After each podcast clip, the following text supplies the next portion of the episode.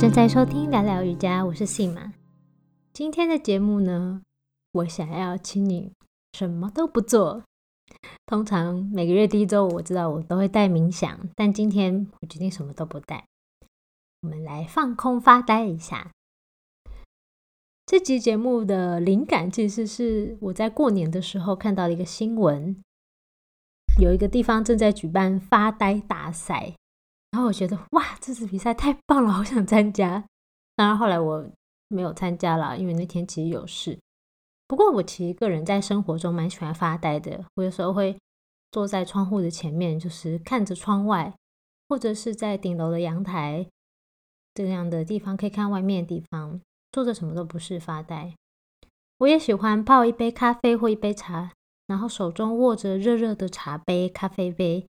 然后就盯着那个茶面或是咖啡的面发呆，什么事都不干，就感受一下那个香气，感受一下手中的温度。有时候甚至连感受都没有感受。所以今天我们不是要练冥想，我们也不练正念。我想邀请你跟我一起来发呆一下，什么都不干。当我们在发呆的时候呢，大脑处于放空的状态。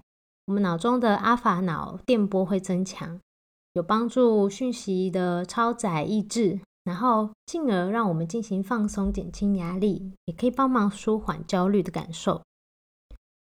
一个人发呆的时候呢，脑波低到大概只有九到十三赫兹哦，比意识清醒、有紧张感的时候的十四到三十赫兹低了很多很多很多。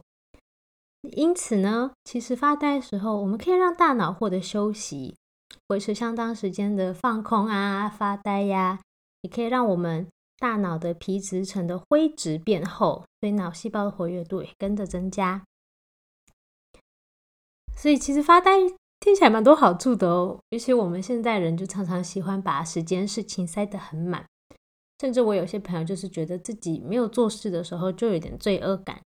他就是想要做事情，然后他一有空就会把事情塞得满满的，时间都排得满满的。因此，今天想邀请你来发呆喽。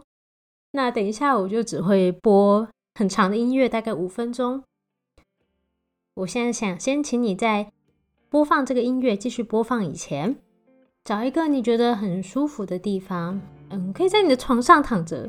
但是如果你要躺着的话，眼睛记得张开，不要睡着哈。睡觉跟发呆不太一样。那我比较推荐就是坐着，坐在椅垫啊，甚至坐地上，坐在一个你觉得超级放松又舒服的地方，尽量自己一个人，旁边不要有别人会跟你讲话。那找一个这样的时候，你就可以开始发呆喽。我们今天就什么都不干，发呆就好。